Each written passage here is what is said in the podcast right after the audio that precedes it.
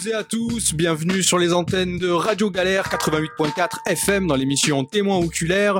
Et oui, c'est notre dixième numéro, c'était un premier cap à passer et on est toujours là avec autant d'envie et de passion pour faire cette émission et parler cinéma et musique. La situation sanitaire actuelle nous empêchant toujours de profiter des salles de cinéma d'ailleurs, euh, il nous aurait pas un peu... Et des salles de concert. Il nous aurait pas un peu oublié avec le couvre-feu hein Si, j'ai l'impression. ouais. Hein Je crois qu'il est parti en vacances et il nous a oublié d'ouvrir la porte. ouais. Je pense que Castex va se réveiller en juin et va dire euh, Ah, mais, ah, mais je vous ai pas envoyé le, le mail. Ah, J'ai oublié d'appuyer sur la boîte envoyer en fait. Eh C'est ouais, fini. ça, hein. Il avait pas mis la pièce jointe dans le mail. et- Ça y est, c'est bon, c'est devenu normal. Genre à 18h, tout le monde à la maison. Exactement. Hein Parce que bon, enfin, eux, ça les empêche pas d'aller au resto ou de, tu vois, de sortir un peu. Mais nous, c'est 30 135 euros d'amende Ah direct ouais. dans la tête, quoi. Eh tu vois. ouais. Enfin, quoi qu'il en soit, parce que le enculé. Ah ouais, ça, c'est C'est vraiment comme des- Jacques Henri Hérault, là, ce gros enculé. Sou- Soutien aux supporters de l'OM, Jacques Henri. Ouais, liberté pour les salope, quand même. liberté pour les ultras. Ouais, absolument. Ce, ce- ce n'est pas du cinéma, ce n'est pas à nous de dire. Donc ce soir, on a préparé une thématique qui est en lien direct avec la ligne éditoriale de l'émission, le cinéma et la musique au cinéma. Mais ce soir, la musique est le fil conducteur de notre travail parce que le cinéma se raconte évidemment par l'écrit, par l'image et par le son, mais aussi et surtout par la musique. Conducteur émotionnel ou rythmique, aussi naturel que ça puisse paraître, la musique est le début du et pardon depuis le début là pour accompagner euh, ce que l'on voit, mais pas exactement ce que l'on voit aussi. La musique a d'autres fonctions au cinéma. Ce soir, je suis accompagné de Guilain, Salut. comme d'habitude, et de Daniel. Bonsoir à tous. Et à la technique, on a toujours Mathieu qui est là pour pouvoir nous faire entendre sur les ondes de Radio Galère. Alors les gars, la musique, est-ce que ça vous a inspiré? Qu'est-ce que ça vous a donné vous comme thématique, la musique au cinéma? Alors, moi, ça m'a donné euh, l'envie de parler de Baby Driver. Ça alors. Encore des drivers. C'est obsessionnel. C'est un peu obsessionnel. Ça pas fait le même travail, hein, Non, là, j'ai pas fait le même travail, j'ai pas parlé du héros ni tout, j'ai parlé euh, du, du- de la musique et de comment euh, la musique et les bruitages étaient utilisés dans Baby Driver pour euh, pour dépeindre le, le, le monde de, de Baby en fait. Comment euh, c'est pas juste un gadget, c'est vraiment ça fait vraiment partie prenante de, de l'envie de Wright de, de, de parler de cinéma. Passionnant. Et toi, Daniel? Alors moi, quand tu m'as parlé de cette thématique euh, sur la musique, ça m'a fait penser tout de suite à un réalisateur où- pour qui je pense que le- il a un travail qui, qui est relié, où il relie beaucoup la musique et le cinéma, c'est Martin Scorsese. Et euh, est-ce que tu veux que j'en parle maintenant? Ben vas-y. T'as l'air chaud. Donc euh, ouais, ouais, ça m'a fait penser à Martin Scorsese parce que bon, Martin Scorsese c'est un peu le réalisateur du nouvel Hollywood qui a, d'après moi, qui a le mieux réussi, hein, qui est le plus emblématique. Euh, Il a, il a des films euh, importants et chefs-d'œuvre sur toute la décennie depuis les années 70. Et euh, et justement, ce qui, ce qui est relié aussi beaucoup aux années 70, c'est le rock'n'roll. C'est-à-dire que les, les films de Scorsese sont imprégnés de rock'n'roll. Et pour moi, il a inventé, euh, il a inventé des plans en fait. Il a inventé des plans iconiques du cinéma. Alors c'est des choses qu'on voit, qu'on a vu un peu avant dans le Nouvel Hollywood, peut-être avec Easy Rider, mais pas à ce point et pas de façon aussi maîtrisée sur les travelling par exemple. Euh, Mais avant de vous parler de ça, je vais vous parler des quelques documentaires qu'il a fait déjà autour de, la Ouais, musique. du rock, ouais. Euh, il en a fait. Alors, il a, il a fait The Last Valse en, en 76. Euh, c'est plutôt un concert filmé. C'est le dernier concert du groupe Mythic the Band, euh, où on voit apparaître Ron Wood, Neil Young, Ringo Starr, Muddy Waters et plein d'autres. C'est le meilleur concert filmé, euh, le meilleur concert qui a été filmé de, l'histoire du rock'n'roll. C'est vraiment un truc à voir. Ça dure, ça dure 2h30 et on les, on les voit se succéder avec Clapton euh, sur scène entre donc euh, extrait de concert, extrait live et euh, interview des musiciens. C'est un truc magnifique. Et un, documentaire un peu moins connu qui est sorti en 2003, qui s'appelle Du Mali au Mississippi, qui est qui est pour moi quelque chose de très important sur la sur la musique américaine. Euh, où en fait Scorsese se, se s'allie à un bluesman qui s'appelle Corey Harris pour essayer d'aller trouver les racines du blues. Donc ils partent d'abord dans les champs de coton et, et quand ils vont dans le dans le sud des États-Unis, euh, chez les anciens esclaves dans les champs de coton, ils se rendent compte que c'est des sonorités qui viennent pas de nulle part.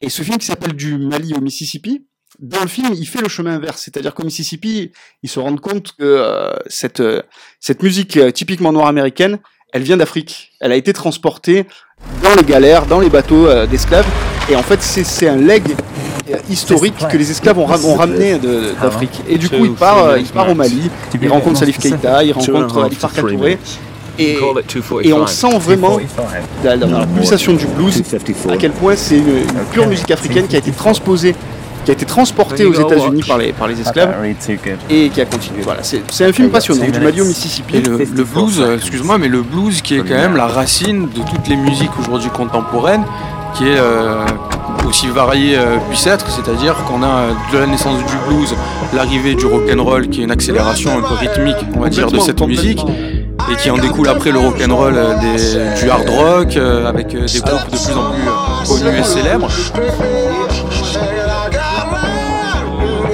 Country, c'est du copier-coller de. C'est du blues par les blancs. C'est de la musique. C'est-à-dire que on écoute de la musique traditionnelle irlandaise, les country sont là complètement.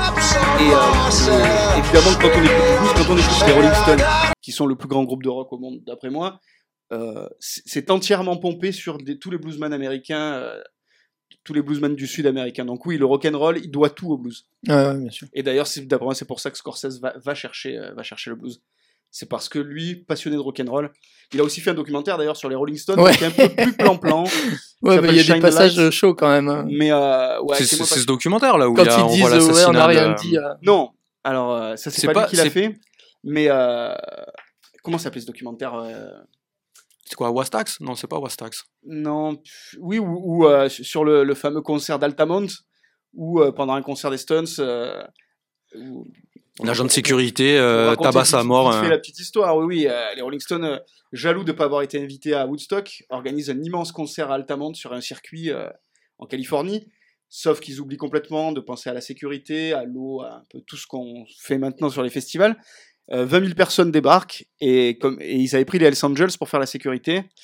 Euh, ça finira, il y aura quatre morts, dont un, un type qui se fera euh, poignarder dans la gorge euh, en direct dans ce, de, fameux documentaire des frères Maisel, dont j'ai oublié le titre, mais euh, et qui restera comme ça se passe en décembre 69 et c'est la fin du rêve 60s, euh, c'est-à-dire que c'est la fin du mouvement hippie, se passe à Altamont ce jour-là. Je vous retrouverai le titre pendant l'émission, je, vous le dirai, mais c'est vraiment un documentaire passionnant avec où on retrouve aussi Sonny Barger, le, le fondateur historique des Hells Angels, qui était qui faisait la sécurité dans ce concert. Et le documentaire des Stones, c'est celui euh, avec Scorsese, celui où ils font ouais, ouais, on n'a pas dit à Scorsese qu'on allait faire et tout, ils le rendent chèvre. euh, Ouais, c'est Shine a Light. Alors, euh, Shine the Light. ouais. Ouais, dans mon souvenir, c'est un concert des Stones qui se passe euh, au milieu des années 90 pour un anniversaire de Bill Clinton. Donc c'est quand même pas vraiment passionnant. C'est les Stones sont, des- sont déjà assez plan-plan quoi. C'est déjà des vieux rockers bien installés. Donc c'est beaucoup moins intéressant que The Last Valse qui est en 76, donc qui est euh, quasiment contemporain de, Ouais, ouais. de Taxi Driver quoi pour Scorsese. C'est une autre période de. de Et la qui vie sont en pleine maturité de leur musique aussi à ce moment-là, les, les Rolling Stones. Ben ouais, ouais. Non, mais euh, The Last Valse, c'est pas sur les Stones, c'est sur, euh, sur The Band. The Band, qui est un groupe, euh, s'ils avaient continué, qui aurait été à, à la hauteur des Stones, je pense. Mais euh, ouais, je vais, je vais vous parler de quelques, du coup, séquences. Je vais vous raconter des séquences mythiques de films de, de Scorsese. Mais d'abord, je vais vous mettre euh, des extraits musicaux. On verra si vous reconnaissez dans quel film, euh, dans quel film ils apparaissent. Je vais en régie. Vas-y, les vas-y, va, envoyer. va, va faire l'écalage de, de tes morceaux. C'est on un blind continue. test Je pense pas que ce soit un blind test. On fait un jeu Non, on fait pas un C'est jeu. un jeu ou c'est pas un jeu? D'accord. Oh. On fait le, le jeu des chaises musicales. C'est la thématique de l'émission. C'est Et euh, bah, pour continuer, en tout cas, on va pas forcément meubler, mais oui, la musique aussi, elle a une importance vraiment au cinéma. Donc, on l'a vu déjà sur un, un cinéaste comme Martin Scorsese, sur l'aspect documentaire, c'est-à-dire que lui, c'est quelque chose dans lequel il est vraiment imprégné tout au long de sa vie et qu'il l'injecte aussi dans le cinéma. Alors, effectivement, il y a le rock'n'roll et il y a aussi le, le jazz. On va écouter tout de suite donc la, la sélection que nous a préparée Daniel pour euh, illustrer euh, son sujet.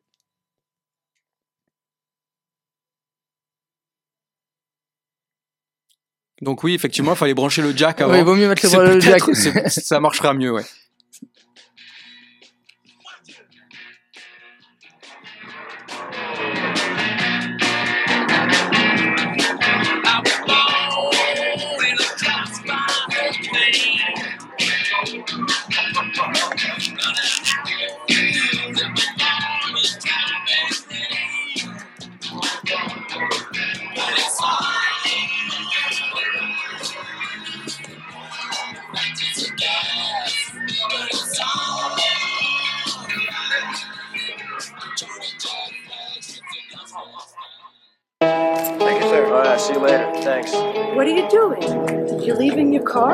Watch the car for me. It's easier than leaving it of the garage and waiting. It's a lot quicker that way. You know what I mean? Huh?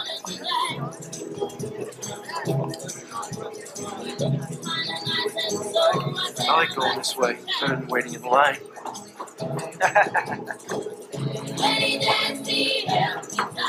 How you doing? Good, good. What's up? There you go.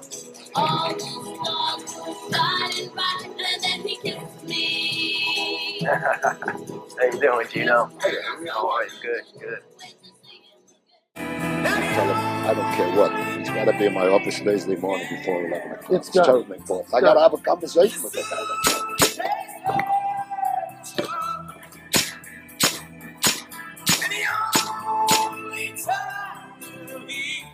As much as they liked him, I mean, he wasn't one of us. He wasn't Italian. As far as they know, he could have talked. Otherwise, Stoney might still be alive. The first one to skip was John Nance. He found a nice, warm, secluded place in Costa Rica. He thought nobody would find him there.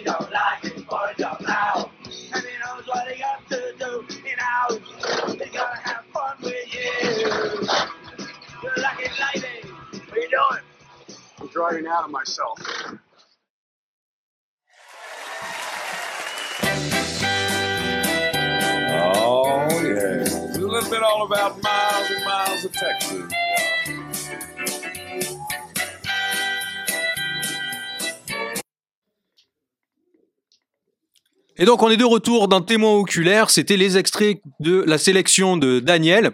Alors on a vu qu'il y avait des extraits comme euh, dans Mean Street, comme euh, dans Les Affranchis. Ah, peu pas tout, je vais vous raconter tout ça. Euh, je vous ai mis quatre extraits Ouais. qu'on retrouve euh, pour des plans iconiques faits par Martin Scorsese et qui sont intimement liés à la musique. Le premier, c'est dans Mean Street. Mean Street, c'est le deuxième film de Martin Scorsese. Bon, le premier, c'est un projet un peu expérimental qui s'appelle Who's That Knocking on My Door. Mais Mean Street, c'est son, son vrai premier film. Et il y a déjà, comme avec beaucoup de réalisateurs, un peu tout en germe de ce qu'est Scorsese. Et il y a notamment ce plan où on entend Jumping Jack Flash. Euh, euh, si vous vous en souvenez, c'est euh, Harvey Keitel. Il est assis à un bar et il voit arriver Sonny Boy, alias De Niro, joué par De Niro. C'est son cousin. Alors, Keitel, c'est un sorte de mec qui veut devenir, qui, qui essaie de se placer pour rentrer dans la mafia. Sauf qu'il a un cousin qui est totalement intenable. Qui, comme c'est la famille, il essaye de le faire bosser et tout, mais bon, on sent que c'est le cousin qui va le mener à sa perte. Et, euh, et donc, on voit cette scène et euh, De Niro rentre euh, dans une lumière rouge, hyper rouge, dans un bar, donc avec quelque chose de satanique presque, et avec deux filles à son bras. Il les embrasse l'une, il les embrasse l'autre, et Jumping Jack Flash démarre sur un, un travelling. Donc on a d'abord un travelling avant sur le visage de, Harvey Keitel, qui voit ça et qui voit que c'est quelqu'un qui va lui amener beaucoup de problèmes. Et quand la caméra arrive sur le visage de Keitel, d'un coup on passe sur De Niro et c'est un travelling arrière de De Niro qui s'app- qui s'approche d'Harvey Keitel avec le rock'n'roll, avec le, le- les Stones qui résonnent. Et je pense que c'est euh, le travelling associé au rock'n'roll, c'est la pure marque de fabrique de Scorsese. Euh, Il y a un côté, il l'a inventé. Et ça a été repris dans le cinéma, c'est- euh, la quintessence du cool, c'est-à-dire faire un travelling et mettre, et mettre une musique de rock'n'roll connue. Je pense que c'est c'est Scorsese le premier à l'avoir fait. Enfin, c'est- son truc. C'est avec ça qu'il restera, qui restera dans le cinéma.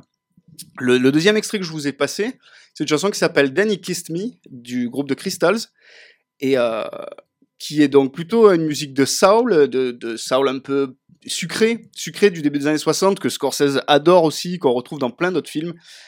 Euh, ce titre, pas ce titre, mais ce genre de musique. Et là, pour vous raconter la séquence, c'est quand Henry Hill amène euh, Karen au restaurant, et c'est euh, un des plans séquences les plus connus du cinéma, je pense. Euh, il est tourné au, Steadicam, et euh, dès le départ, ils sortent de la voiture, ils donnent les clés au voiturier, et ils marchent tous les deux. La caméra est derrière eux, et elle les suit. Donc sur le- le son de cette musique, Danny Kissed Me, si vous comprenez les paroles, la, jeune fille raconte comment, euh, à la fin de la soirée, son, prétendant l'a embrassée. Et là, on comprend, en, le suivant, donc euh, ils rentrent tous les deux par la porte de derrière du Copacabana, du club célèbre de- des, gangsters des années 60 euh, aux États-Unis, de, New York, de Manhattan, le Copacabana. Ils rentrent par la porte de derrière. Euh, il passe dans les coulisses et puis il passe dans les cuisines et Henry Hill tape dans le dos de tout le monde, il connaît tout le monde et elle, elle est impressionnée, elle a les yeux qui, brillent et qui pleins d'étincelles. Elle tombe amoureuse de lui, on comprend qu'elle tombe amoureuse de lui et nous on tombe presque amoureux de lui quand on, quand on regarde cette scène. En tout cas, on Trop tombe de charisme. Trop ah, de charisme. Le charisme de- monumental. Ah oui, c'est- oui, oui. c'est- Et, et je te rappelle la fin, et à la fin, ils, arrivent dans le, dans le restaurant, et quelqu'un lui amène une table, Ah et ouais. il soit devant la scène. Il lui amène la- sa table. La meilleure table devant la scène. Puis il arrose tout le monde aussi chaque fois qu'il passe, il, donne un il petit met, billet. il met des euh, petits billets dans les poches et tout. Enfin voilà, c'est euh. la plus grande classe. Quand on voit ça, on tombe amoureux du film aussi. Je crois, on tombe amoureux du cinéma de Scorsese et on tombe amoureux de ce travelling avec de la musique pop ou rock des années 60. Et le troisième que je vous ai mis, c'est dans Casino. Euh, là, on est plutôt sur un montage. Alors pareil, c'est un montage où il y a des travelling, euh, des travelling à gauche, des travelling à droite. Et c'est un montage où euh, c'est le début de la fin, c'est-à-dire que ça commence par le FBI vient voir De Niro, il lui montre des photos comme quoi il a été trahi. Et ensuite, on passe sur le procès des parrains de la mafia et on les voit décider, donc dans l'arrière-salle du tribunal, que s'ils veulent s'en sortir, il faudra qu'ils qu'ils butent tout le monde. Et donc ensuite, on est sur un montage où on les voit, on voit des- leurs hommes de main tuer tous leurs lieutenants les uns après les autres sur le son des Animals, euh, The House of the Rising Sun. Et euh, ce montage, donc en, en travelling de la gauche vers la droite, puis de la droite vers la gauche, se termine sur euh, l'overdose de euh, celle par qui le scandale arrive, c'est-à-dire Sharon Stone, euh, qui s'appelle, comment s'appelle son personnage? Ginger.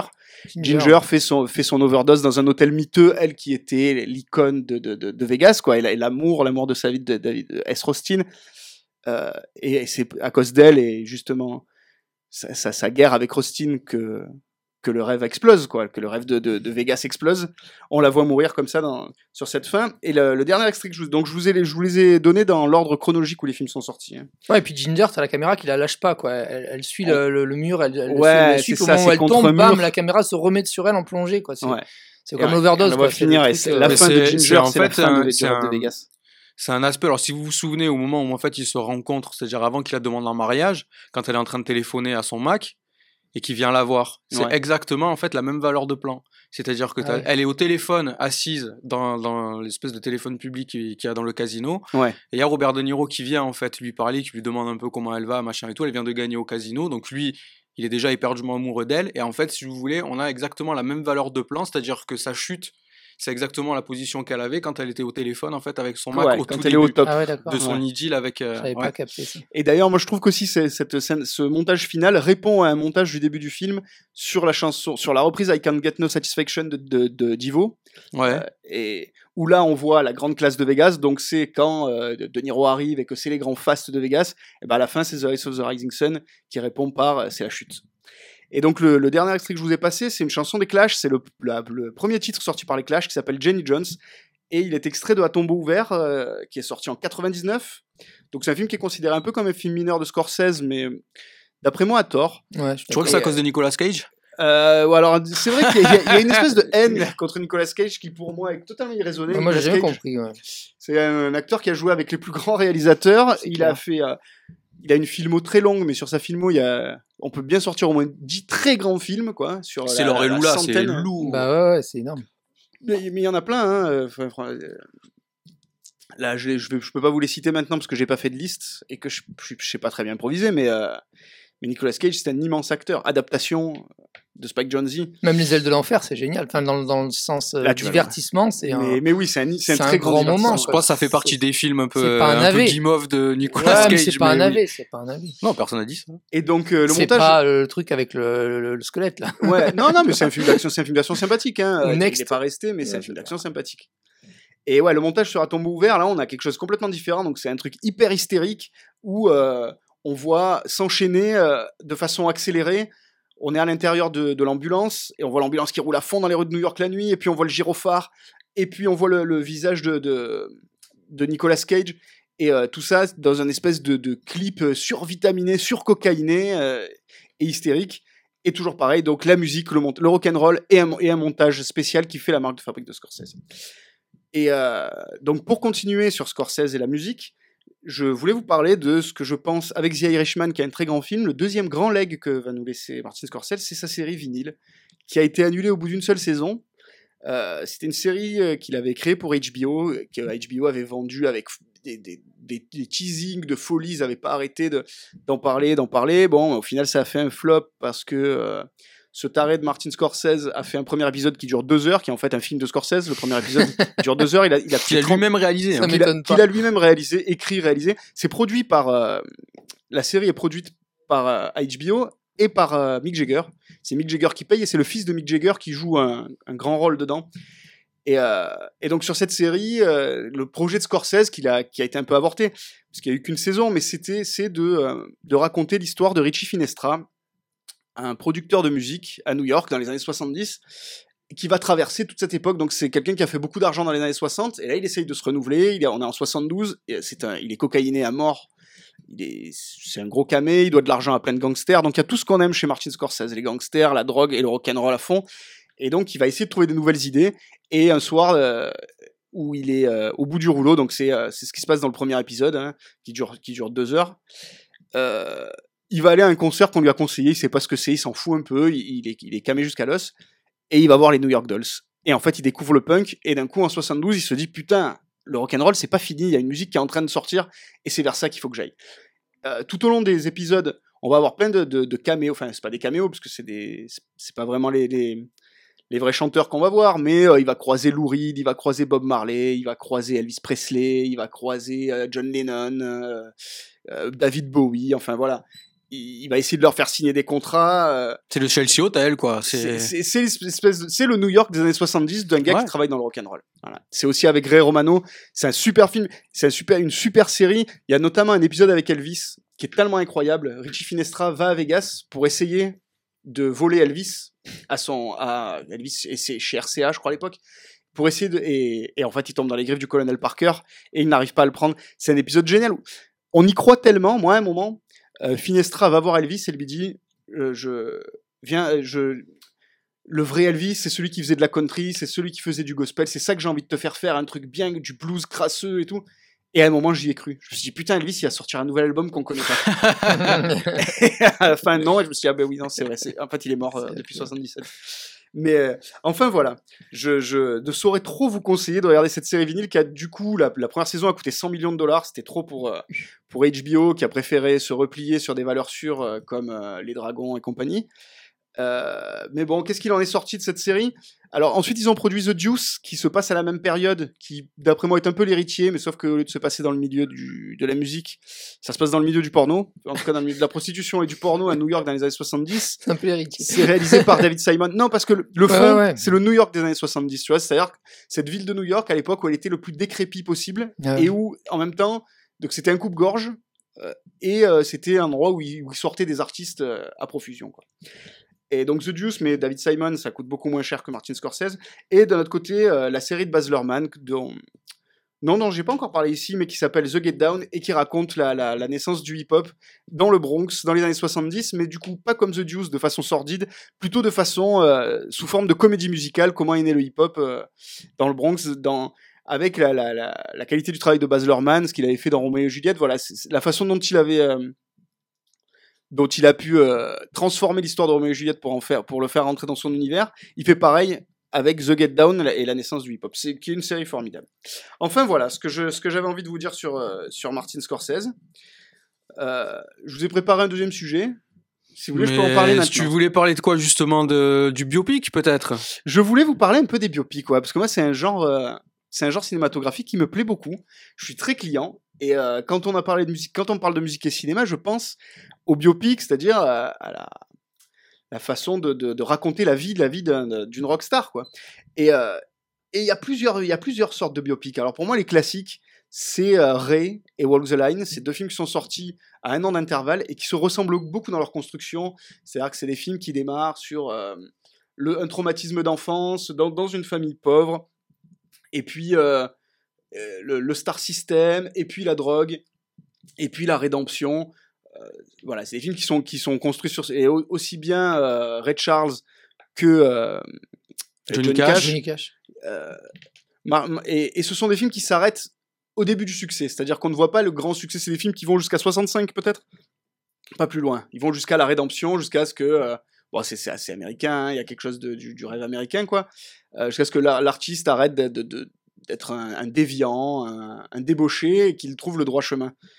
Euh, et on peut citer aussi un biopic dont on, qu'on a, dont on a assez peu parlé, mais qui s'appelle Get On Up, le, le biopic de, James Brown. de James Brown, avec Chadwick Boseman, Ouais. Oui. qui, qui est décédé euh, l'année dernière, et qui, pour moi, c'est le meilleur film de Chadwick Boseman, et, et qui raconte la vie complètement dingue et hardcore de, de, de ce personnage qui est James Brown, qui a révolutionné la musique, la danse, le, le- la scène, beaucoup de choses. James Brown est le maître de tous les grands artistes qui ont suivi après dans sa carrière. Pour moi, ça reste. euh, Ah ouais, ouais, L'ultime, c'est- je pense. C'est Ah bah ouais, un immense. Et, d'ailleurs- et, et ce biopic est vraiment à voir parce qu'il le rend bien hommage. Et donc, ouais, il y a, il y a- donc, il y a ces biopics-là qui sont pour moi des classiques. Et puis, euh, il y a d'autres sortes de, de biopics. Alors, il y a des biopics qui font semblant de parler d'un artiste, mais qui en parlent pas vraiment parce qu'ils n'ont pas les droits. C'est Honky Tonk Man, de, très bon biopic, enfin, faux biopic de Hank Williams, fait par, euh, par Clint Eastwood, ou c'est Dreamgirl, le faux Ouais. biopic des Supremes, pareil, problème de droit. Alors on réécrit des chansons et on raconte une histoire qui ressemble de près ou de loin à, à- à l'artiste qu'il a vécu.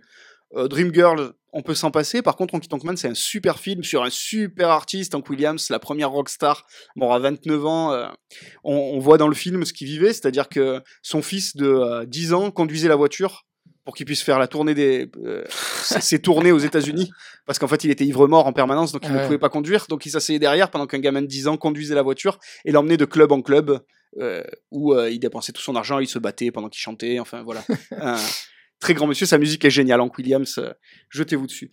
Il y a d'autres bio- biopics. Il y a I'm Not There le, le biopic sur Bob Dylan qui est lui un ovni total. Il y a Il y a Jersey Boys aussi de, de Clint Eastwood. il y a Jersey Boy, qui est oui, oui, de, de Clint Eastwood sous forme de comédie musicale, qui est passionnant, qui est une comédie musicale de Broadway, qui a été euh, transposée, et qui est, qui est un super, super film sur les Four Seasons.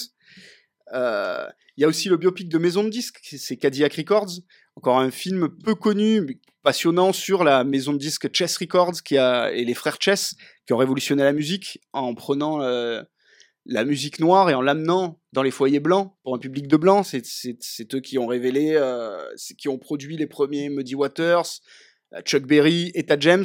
D'ailleurs, dans le film Etta James joué par Beyoncé, elle est formidable. Donc, ouais, Cadillac Records, jetez un œil. Et puis, il y a, bah, même chez nous, on a eu le biopic de Edith Piaf, bon, qui était un peu plan-plan, mais quand même Ouais, sympathique qui et qui était, ouais, qui était euh, construit sur, euh, sur les modèles de biopic américains. Et, euh, mais moi, je voulais vous parler de deux biopics. qui était bien aussi. Clo-Clo, ouais, Clo-Clo Moi, était franchement, j'ai- Dalida de Lisa Azuelos, qui était, qui était super, aussi un ouais. super film.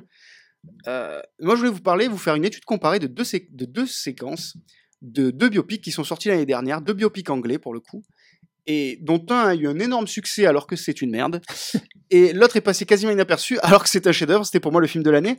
Quelle est la merde du coup Ouais. Je vais vous parler de Bohemian Rhapsody, que Ah. je trouve extrêmement mauvais, face à un biopic passionnant, qui est le biopic d'Elton John fait par euh, Dexter Fletcher, qui s'appelle Rocketman. Rocketman. Alors, alors que personnellement, j'ai beaucoup plus de, de goût pour, euh, pour, pour Queen que pour Elton John. Je suis pas passionné de la musique d'Elton John que je trouve un peu mièvre et très, très pop mielleuse.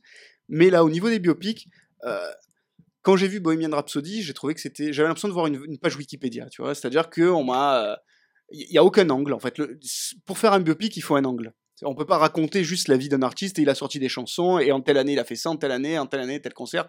Ça n'a aucun intérêt. Bohemian Rhapsody, il faut se rappeler pour en faire la genèse que le, le film est porté par Brian May, qui a voulu gommer toutes les imperfections et tout- toute la débauche de, de Freddie Mercury, et qui euh, en a fait son jouet. Et c'est pour ça que le film est si insipide. Il faut se rappeler que euh, Sacha Baron Cohen, qui devait jouer Freddie Mercury, et qui d'ailleurs lui ressemble énormément, pour moi c'était un, un choix magnifique. Sacha Baron Cohen, au bout de, je crois, 4 ans de... de, de... C'est vrai qu'il y a eu de gros problèmes De sur la production de ce film Il hein, par barré. rapport à l'interprète. hein. Ouais, ouais, bah, il est parti parce que justement parce que Brian May voulait contrôler l'image de, de, Mercury et qu'on ne parle pas de débauche. D'ailleurs, dans le film, euh, aussi bien la drogue que l'homosexualité est à peine évoquée comme euh, euh, un producteur qui a, qui a essayé de détourner Mercury de sa de, de- du bien et de, enfin voilà. Alors qu'on sait très bien que Freddie Mercury, c'était quand même quelqu'un qui, qui, enfin, qui aimait beaucoup la débauche, quoi, qui aimait beaucoup la cam euh, et les orgies et compagnie. Donc, euh, donc je trouve ce film extrêmement décevant et chiant. Mais même Brian Singer, il en est parti, non? Enfin, il a été viré, non? Du- Oui, ah ouais, ouais. a- je, je sais même plus qui l'a réalisé, mais, mais oui, je crois c'est, non, c'est, Brian Singer qui l'a Ouais, réalisé? c'est Brian Singer à la base. Mais après, bon, peut-être que je te dis. Je sais même plus il s'il est allé au bout. virer, ouais. Alors que Dexter, Dexter Fletcher en face qui fait Rocketman, Dexter Fletcher, en fait, on le connaît parce que c'est un acteur qui jouait dans Arnaque Crime et Botanique Ouais. et qui jouait Soap, donc euh, un gars de la bande dans Arnaque Crime et Botanique. Et euh, il fait un film qui est une sorte de comédie musicale, alors qui se perd entre la comédie musi- musicale, le drame social, le conte. Il y, a- il y a mille choses. Rien que sur une scène de début, euh, Bohemian Rhapsody, ça commence, c'est déjà une star. Et on ne voit qu'une star dans Bohemian Rhapsody, c'est-à-dire que on ne voit pas un humain, on voit quelqu'un qui est surhumain. Alors que dans Rocketman, ça commence euh, Elton John où il, où il est en cure de désintox. Voilà, il est chez le psy en cure de désintox. C'est-à-dire que Mais il est déjà Elton John à ce moment-là? Oui, mais alors comme tous les biopics, je- j'en ai pas parlé, mais les biopics se construisent à peu près toujours de la même manière, c'est-à-dire qu'on voit le personnage qui qui est une star et il se souvient de quand il n'était pas une star. En fait, c'est tous les biopics commencent comme ça, c'est à chaque fois la même chose. Genre c'est avant un concert, donc dans Bohemian Rhapsody c'est le live head, mais avec euh, Johnny Cash c'était le concert à Folsom. euh, c'est c'est le c'est le cas à chaque fois.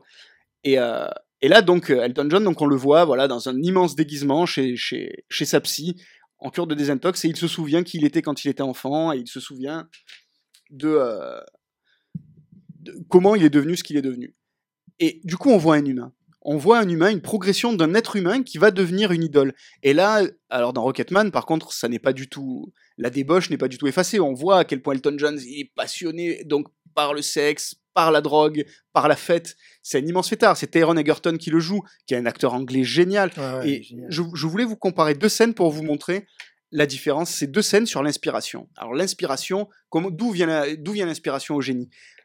Euh, Et c'est assez peu traité finalement dans les biopics. On a l'impression que les mecs euh, font la musique, la musique leur vient toute seule. Et là, dans les deux films, on essaye de, de, de figurer l'inspiration.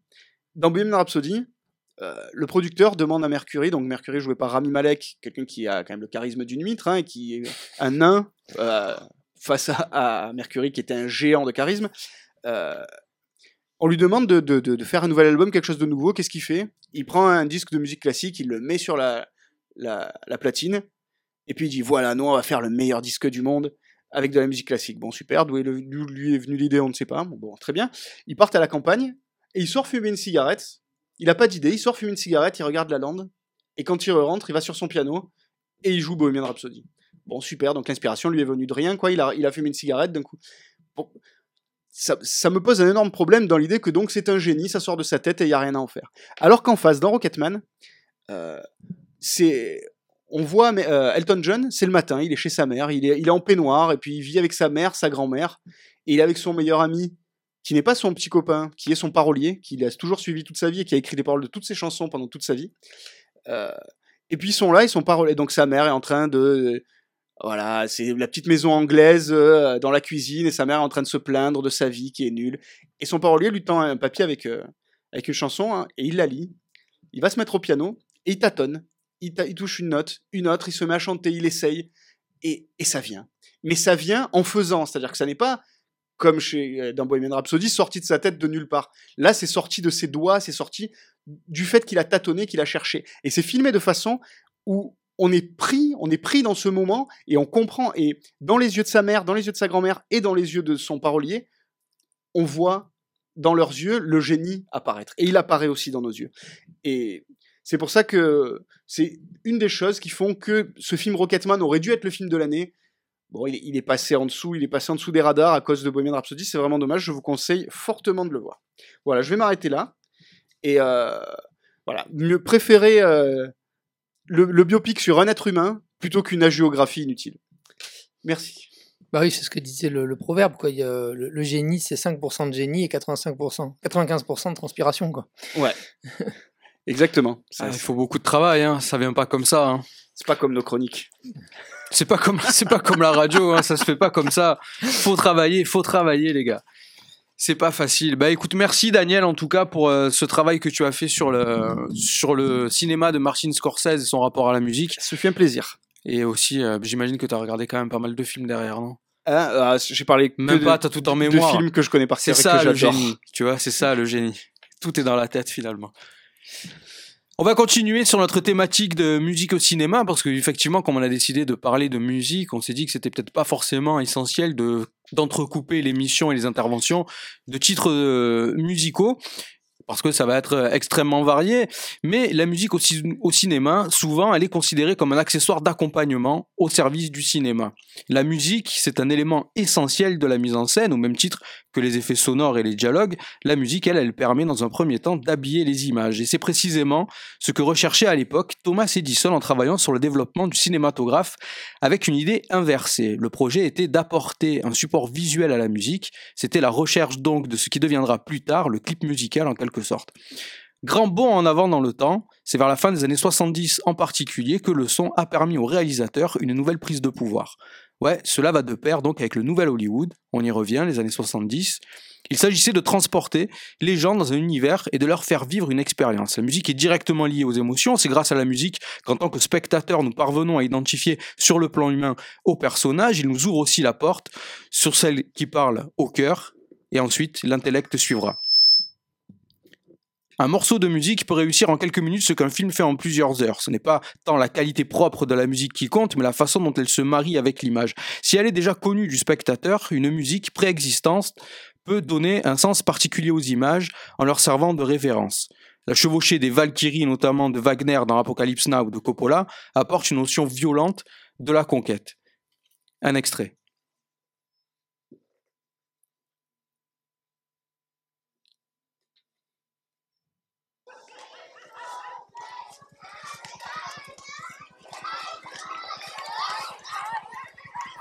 Les gars, je suis parti en mode lecture. euh,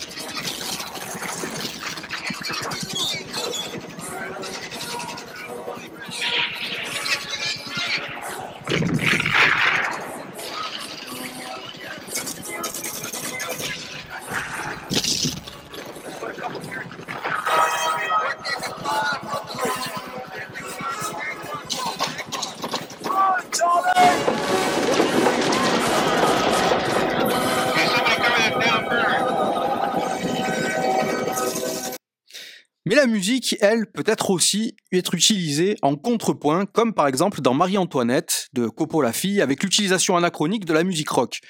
C'est le style de musique qui apporte cet effet de reconnaissance. La grande musique permet au film de confirmer un certain sérieux.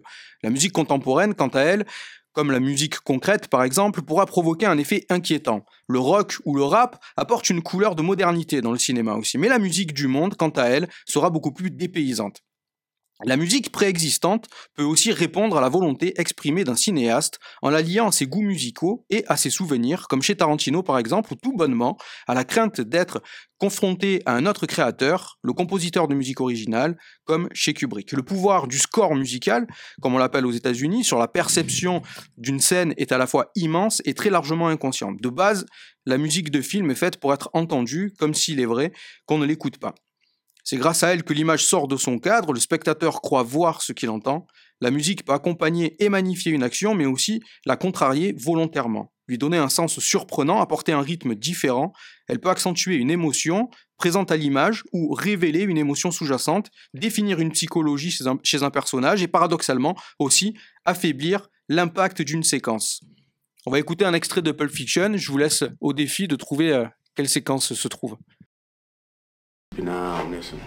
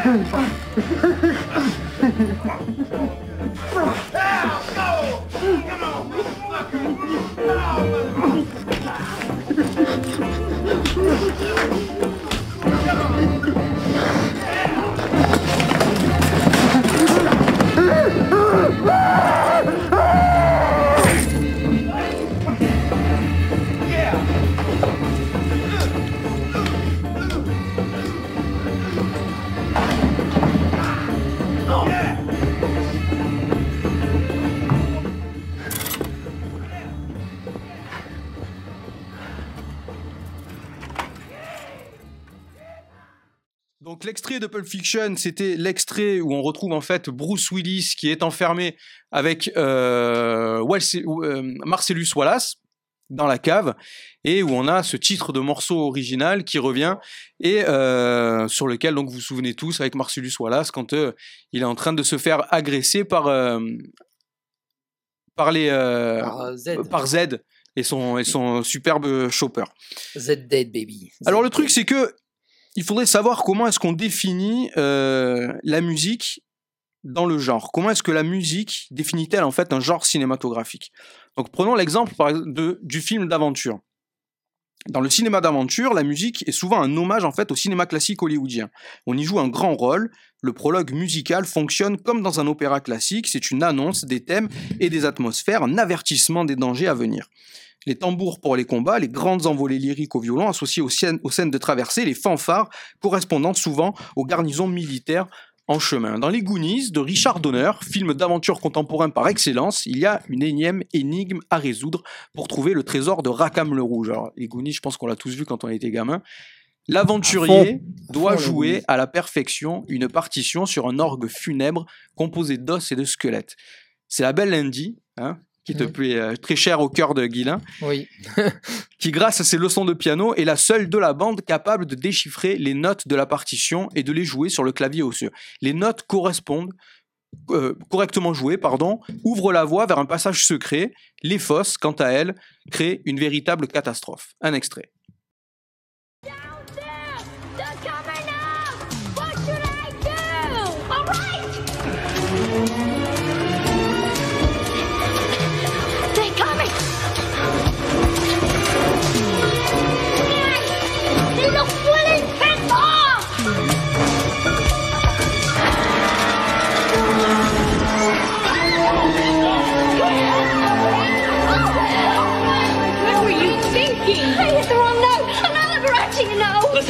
You're doing fine. You're doing fine. Andy, I believe in you. Goonies always make mistakes. Don't make any more. Come on. Sorry. Uh, where was I? Um, a a flat. Play it.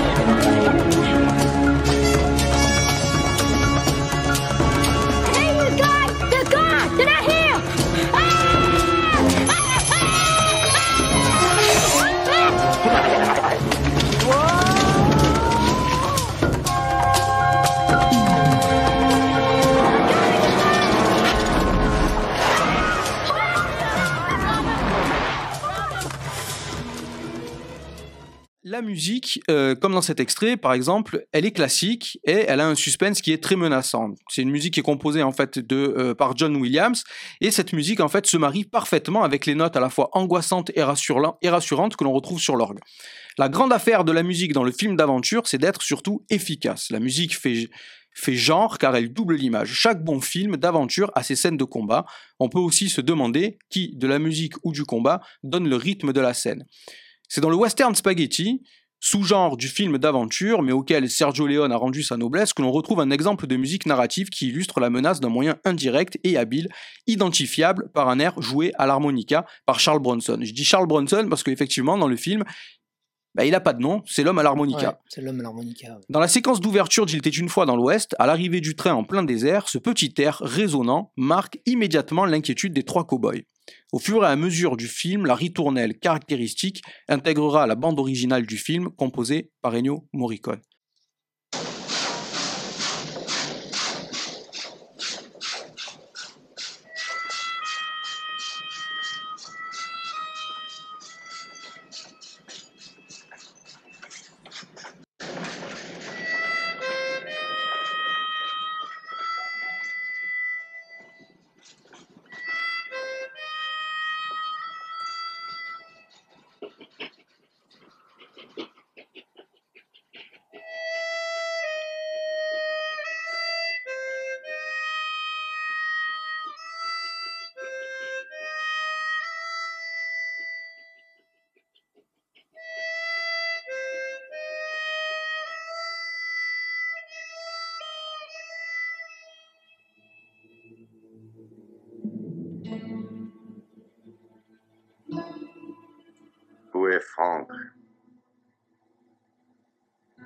Nous a envoyés à ta rencontre.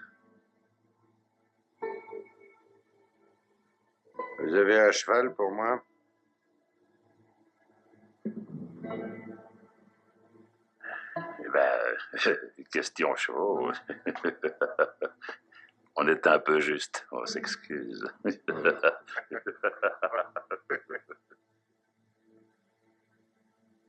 J'en vois deux qui ne sont à personne.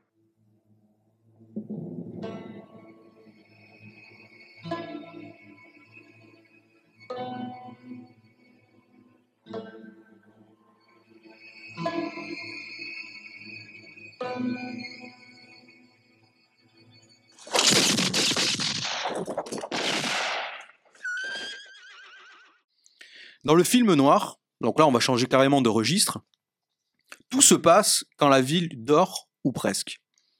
Il faut il faut dès le départ, pardon, placer le spectateur dans un état d'alerte, d'inquiétude, voire d'angoisse.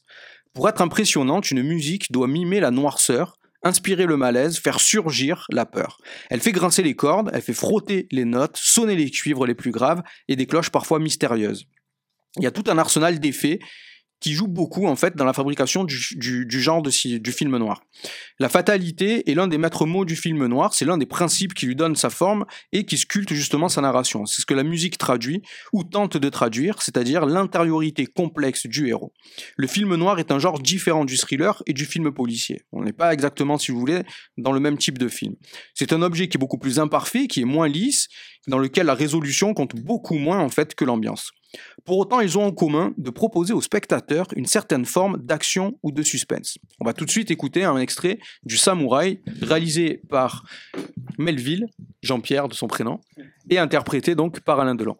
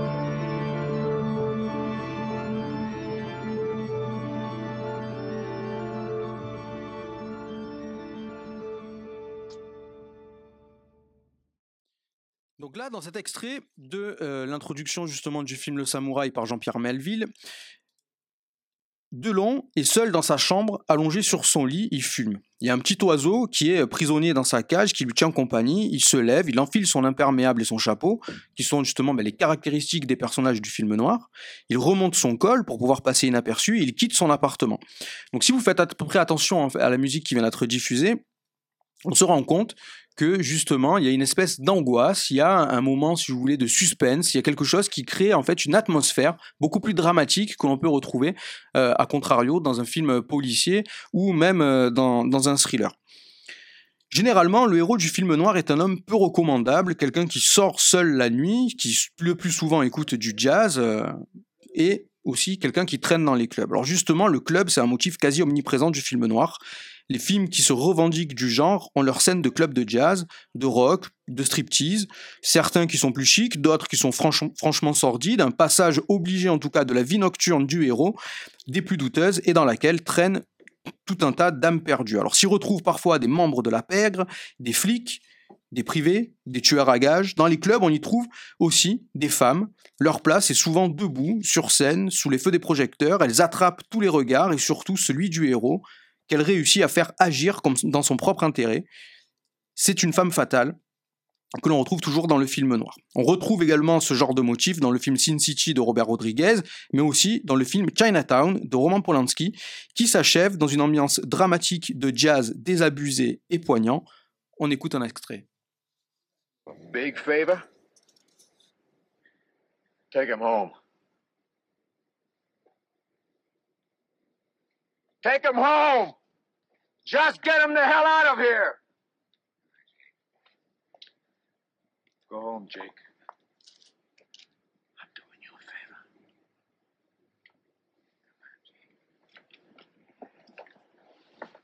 favor. Forget it, Jake. It's Chinatown.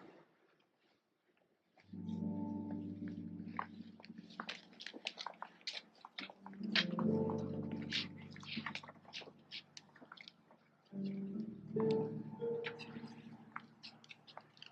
right, come on, clear the area. On the sidewalk. On the sidewalk. Get off the street. Get off the street.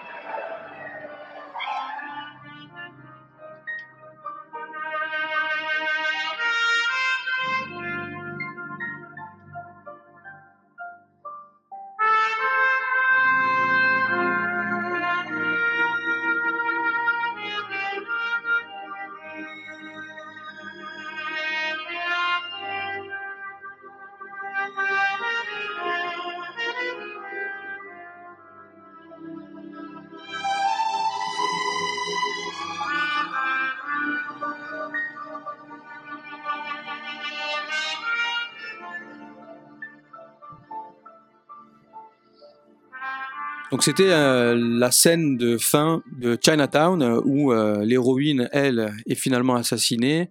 Et donc sur cet extrait, on entend le commissaire qui mène l'enquête et qui vient de tuer justement cette femme fatale qui a bouleversé le cœur de Jack Nicholson, lui dire que de toute façon c'est ainsi et qu'à Chinatown les choses se passent comme ça et on entend justement cette illustration sonore qui est choisie euh, par Roman Polanski, une illustration sonore en fait très jazzy qui reprend ben, juste tous les codes du film noir qu'on retrouve avec les cuivres, avec le violon, avec une musique euh, lancinante, euh, triste et qui laisse peu d'espoir à un futur un peu plus radieux. On n'est pas dans le happy end du tout du cinéma classique hollywoodien. Alors, Chinatown, ça a été sélectionné parce que c'est euh, considéré en tout cas par les puristes du genre comme étant le dernier film noir que l'on retrouve du cinéma américain.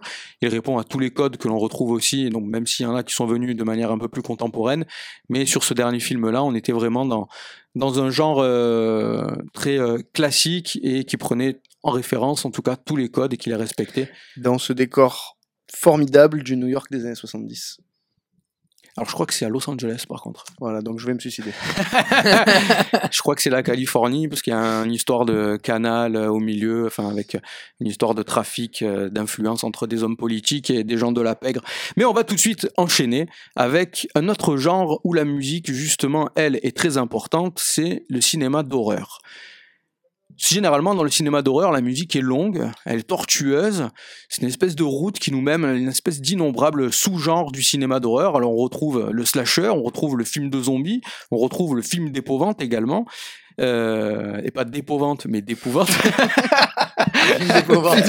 ouais, ça va parce que je m'entends aussi quand même. Un- Ouais, euro. Voilà. Tu veux parler de tous ces DVD, euro DVD à un euro dans les dépôts-ventes. Ninja Terminator. Pour nous accompagner sur cette route brumeuse et froide, qui de mieux que le talentueux John Carpenter? Auteur, réalisateur, compositeur, un homme multicasquette qui fait encore des concerts aujourd'hui, pour redécouvrir justement la bande-son du genre. En 1978, John Carpenter fait la première projection du montage final de son film Halloween, Les Griffes de la Nuit, je crois. Non, dans la c'est version Non, c'est française. Freddy, les griffes de Non, la nuit. Halloween, la nuit les des masques. masques, la nuit des Halloween, la masques, nuit des merci. masques. La nuit des masques. Le film, à ce moment-là de la projection, il n'a pas de BO. La projection est un véritable désastre, personne n'a peur. Il composera donc en trois jours, ce qui deviendra l'un des thèmes les plus mythiques du genre. Il avoua plus tard avoir sauvé son film grâce à la musique. Dans le cinéma d'horreur, la musique est souvent perçante, suraiguë, répétitive, avec un rythme dicté par des lignes de basse sourdes qui traduisent le battement du rythme cardiaque ou parfois le souffle angoissé et étouffé d'une victime. La musique, ici, a pour fonction de tirer le spectateur au cœur du cauchemar enduré par les personnages. Extrait.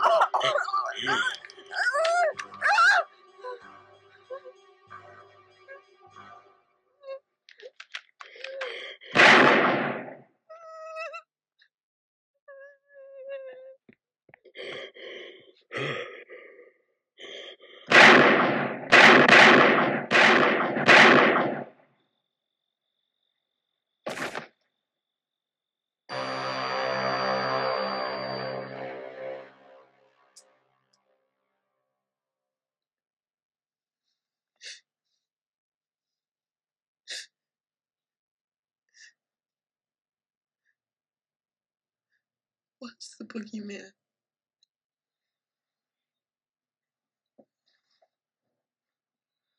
As a matter of fact, it was.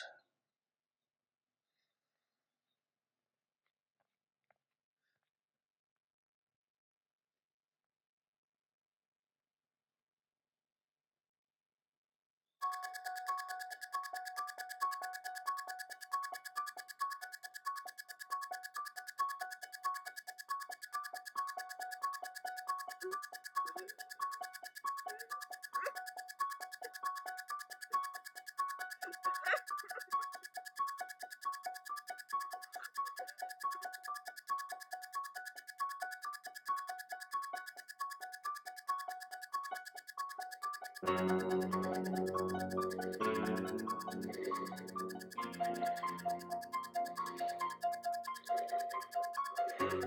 you.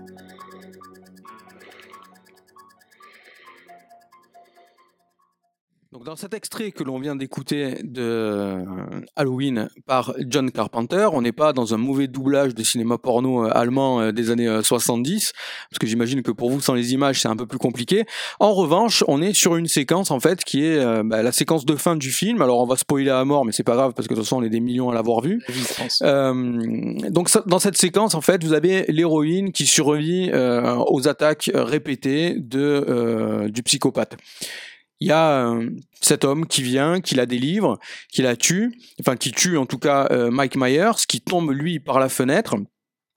Et ce qui est intéressant, si vous voulez, dans cette séquence, c'est le moment, enfin, comment la musique s'empare, en tout cas, de l'angoisse par rapport au spectateur, et comment est-ce que cette angoisse-là est retranscrise aussi à l'écran. C'est-à-dire qu'à partir du moment où Mac Myers, en fait, chute par la fenêtre, là, euh, l'enquêteur qui arrive, qui, euh, ouais, qui arrive et qui, euh, si vous voulez, libère en quelque sorte la fille. Donc la fille, elle, continue à pleurer euh, en étant accroupie par terre, adossée à un mur, comme ça, dans l'obscurité. Et lui s'approche de la fenêtre pour regarder sa victime. Au moment où il s'approche de la fenêtre, il constate qu'il y a son corps. Il se recule, il regarde à titre informatif si la victime se porte bien. Il rejette un œil par la fenêtre et là le corps en fait de sa victime, donc de Mac Myers, a disparu. C'est à ce moment-là en fait que la musique électronique de John Carpenter commence. Et si vous regardez par rapport à ce qui se passe à l'image, au moment où la musique en fait de John Carpenter repart, donc elle devient de plus en plus angoissante, on se rend compte en fait que l'héroïne, qui elle était en pleurs mais qui semblait être rassurée, elle repleure en fait davantage, donc son inquiétude reprend. Et c'est ça qui est vraiment intéressant, c'est-à-dire qu'on est dans une espèce d'histoire en fait qui n'a pas de fin, dans un espèce de psychopathe, de meurtrier, d'assassin qui est invincible et qui est là de manière permanente en tout cas pour semer la terreur dans le quartier et tuer tous les jeunes adolescents qu'il peut y avoir en tout cas le soir d'Halloween. Naissance du slasher. Et euh, oui, importance de la musique extra-diégétique qui devient diégétique, puisque en fait, quand la musique démarre, elle pleure encore plus. C'est-à-dire qu'elle-même, qui est un personnage du film, est attrapée par la terreur que provoque la musique, qu'elle n'est censée ne pas entendre. Et euh, la question que, se posait euh, John Carpenter dans une interview que j'ai lue récemment, où il disait Je sais toujours pas si je suis un cinéaste qui fait de la musique ou un musicien qui fait du cinéma. Ben, voilà. La musique euh, chez Carpenter, c'est essentiel. On y reviendra un peu plus tard parce que justement on va clôturer aussi ce sujet sur le cinéma d'horreur avec un film de John Carpenter, mais on repart en tout cas pour faire la transition sur l'un des monstres du cinéma d'horreur qui n'est pas nécessairement euh, l'un des plus connus, en tout cas je pense que pour les cinéphiles avertis il l'est. C'est euh, Dario Argento, maître incontestable du giallo italien. Alors le giallo c'est un espèce de mélange grossier entre le cinéma policier et le cinéma d'horreur, avec une approche, l'érotisme aussi Ouais. parfois, ouais, c'est vrai. ouais. Après ça, c'est Enfin, dans les morts, en tout cas, dans les, dans les mises à en mort, Italie, il y a, enfin, il y a de l'érotisme. il y a beaucoup d'érotisme en Italie. J'ai voyagé pas mal là-bas et c'est vrai que le soir à 10h, tu mets la télé, t'as pas mal de femmes en porte-jartel. Enfin, c'est un peu le porno de M6 Ah, du si, dimanche soir. Quoi. non, mais c'est vrai, hein, il y a quelque chose un peu de l'ordre du culturel en Italie par Ah, rapport à, sûrement, ouais. à l'érotisme euh, qui est assez qui est assez étonnant. En tout cas, nous, on est beaucoup plus frigide en France. La cicciolina. Eh oui, bah, la Cicciolina était députée. Eh oui, c'est vrai. Mais en tout cas, pour en revenir justement au cinéma d'horreur et au giallo, euh, il y a une angoisse aussi qui est faite par la musique. Alors, on retrouve dans le film donc, de Dario, euh, Dario Argento, pardon, Profondo Rosso, qui est sorti en 1977, un psychopathe qui diffuse avant chaque meurtre une chanson enfantine.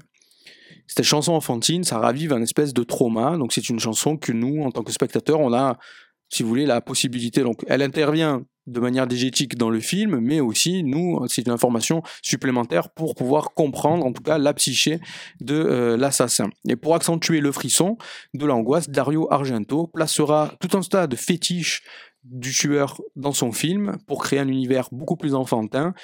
Il va utiliser à la fois des poupées, des pantins et des boîtes à jouer. Dans l'extrait, vous les verrez pas, mais elles sont présentes.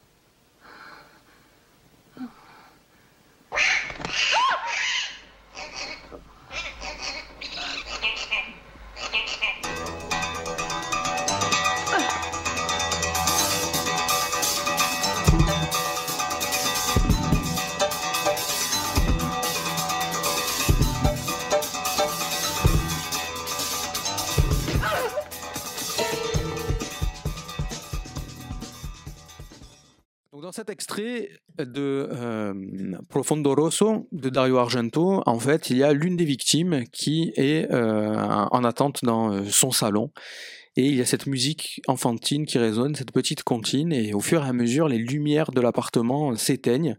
Elle a des oiseaux qui sont en cage, ces oiseaux s'affolent, ces oiseaux quittent la cage, et elle prend dans ses mains, elle se saisit de, d'une paire d'aiguilles, d'aiguilles à tricoter pour pouvoir se défendre. Donc on est quand même dans quelque chose qui est un peu euh, dans 1977-75 en tout cas milieu des années 70 au moment de la création, avec euh, un peu la nonna, hein, qui j'ai envie de dire italienne, c'est-à-dire euh, la mère euh, qui reste à la maison, qui se défend avec un peu ce qu'elle a et qui s'occupe aussi un peu avec ce qu'elle a, c'est-à-dire qu'elle tricote un peu pour les petits enfants.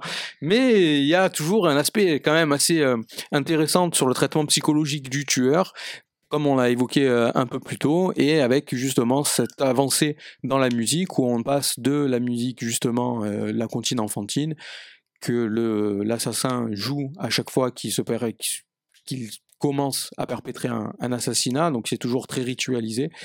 Et après, dans l'action, on passe sur une musique qui est beaucoup plus euh, funky, beaucoup plus jazzy, qui se rapproche peut-être un peu plus de ce qu'on appelle euh, aujourd'hui, qui devient un peu plus coté euh, aujourd'hui, c'est euh, l'italo disco, avec beaucoup plus de lignes de basse, de musique un peu plus alternative et contemporaine, en tout cas pour l'époque.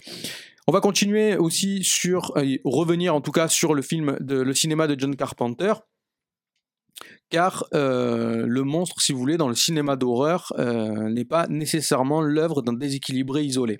Parfois, le malin s'est recruté aussi une aide extérieure pour pouvoir exécuter ses, euh, sévices. Chez Carpenter, encore une fois, nous avons la magnifique Christine qui est sortie en 1983 et qui est adaptée du roman de Stephen King. Dans ce film, le psychopathe est une voiture animée. C'est un véhicule fatal qui devient la propriété du jeune Larry, un adolescent chahuté par les petites frappes du lycée, et qui est en manque de virilité. Christine, c'est une magnifique Plymouth Fury 1957, qui est rouge pétante, qui est pleine de sensualité, et qui saura l'attendrir avec de grands appels de phare. Elle est tueuse, elle est jalouse, elle exécutera un par un les mauvais bougres qui s'en prennent à Larry, mais aussi c'est elle qui aura la capacité de pouvoir le mieux le séduire. Tout au long du film, Christine diffuse selon ses humeurs un rock'n'roll années 50 pur jus. Son autoradio, c'est sa voix la plus envoûtante. Extrait.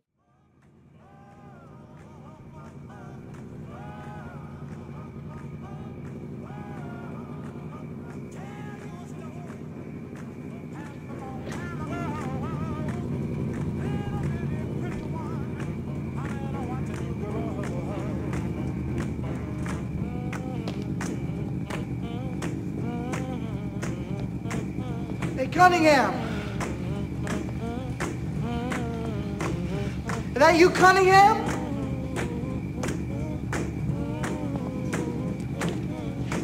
Hey, you ain't mad, are you?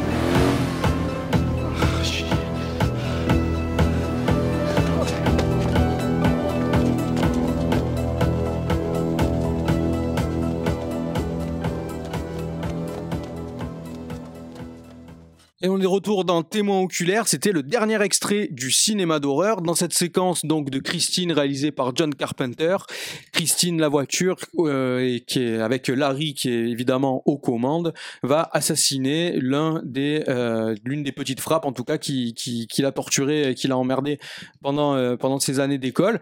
Dans cette séquence, on entend bien en tout cas la musique de John Carpenter, donc toujours cette musique un peu électro qui est très facilement identifiable, mais qui monte comme ça crescendo. Donc la séquence commence avec justement ces rocks de euh, des années 50 que Christine en fait fait jouer qui euh, justement à un moment en fait euh, ben, attire l'attention en tout cas de la victime que- dont elle va se saisir Et ensuite, il y a cette musique donc qui apparaît de John Carpenter, ses propres compositions, et qui apporte beaucoup plus d'angoisse, beaucoup plus de crainte, beaucoup plus de suspense aussi sur l'événement qui va qui va arriver. On va euh, finir cette, euh, ce travail, euh, cette étude en tout cas sur, euh, sur la musique au cinéma avec le cinéma de science-fiction. Ce que l'on retrouve en tout cas dans le cinéma de science-fiction, justement, c'est que la musique, elle, bouscule les repères et convoque une imagerie visuelle foisonnante. Il y a des robots menaçants, des planètes étranges, des aliens hostiles, il y a aussi des paysages post-apocalyptiques. Dans la science-fiction, on retrouve à peu près tout, mais surtout, en tout cas, une imagerie avec laquelle le son doit pouvoir répondre. Dans 2001, qui est le film référence, en tout cas, euh, intersidéral dans le genre, c'est la musique de Johann Strauss qui accompagne dans la danse des vaisseaux avec la cadence de la valse qui exprime la félicité technologique. Kubrick, justement, s'était opposé à l'utilisation de musique préexistante et le compositeur Alex North se à la tâche pour livrer une composition originale adéquate. Mais le réalisateur ne fut pas convaincu par ses compositions, et c'est là donc l'alliance avec les grands compositeurs de, de l'époque qu'il aura choisi.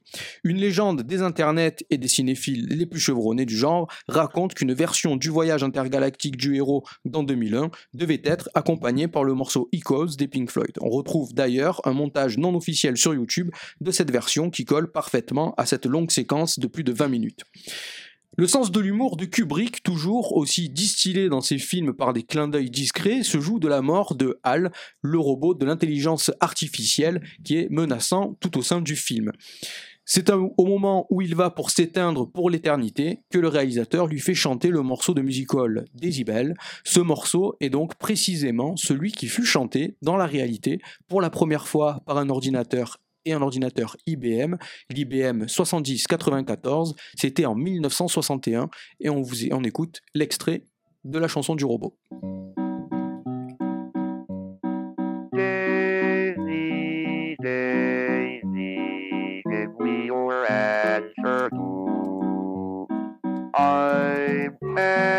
Crazy, all for the love of you.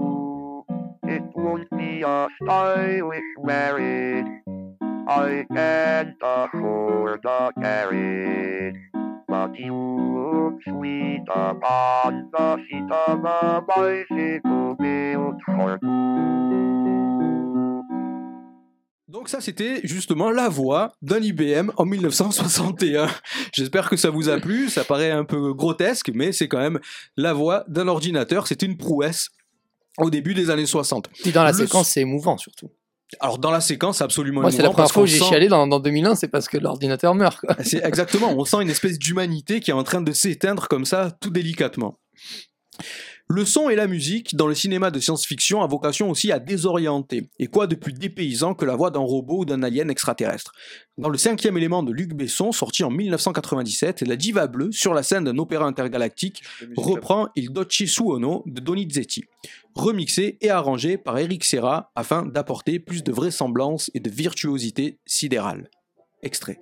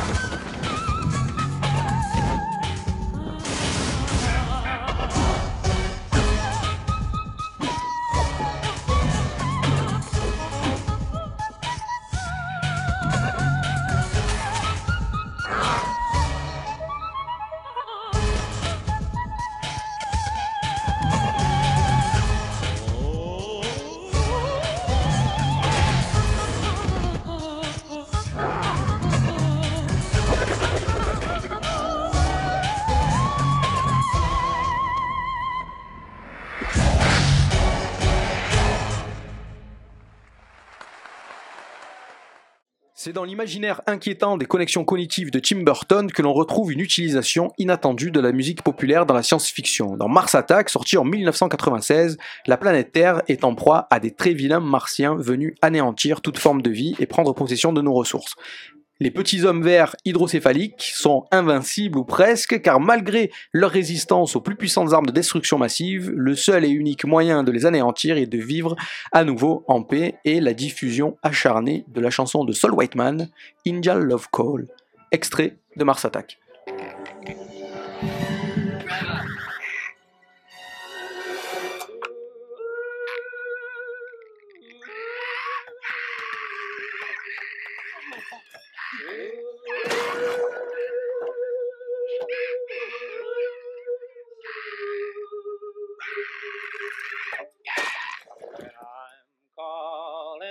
I think these guys are very sick. What's happening to them? What's killing them? I think it must be my music.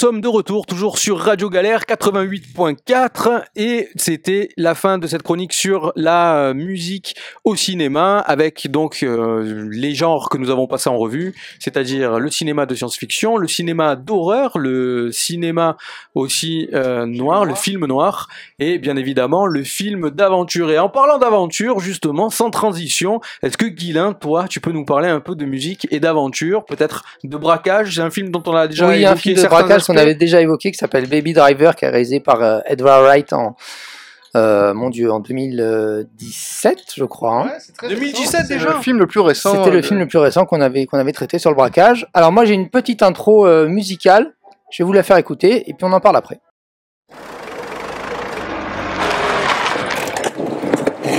Is this the place? Yep, this is the place.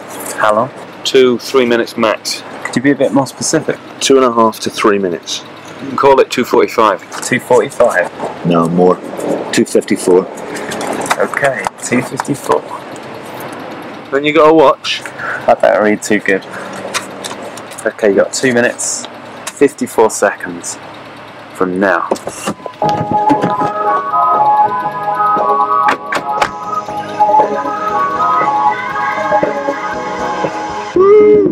Breath in my head.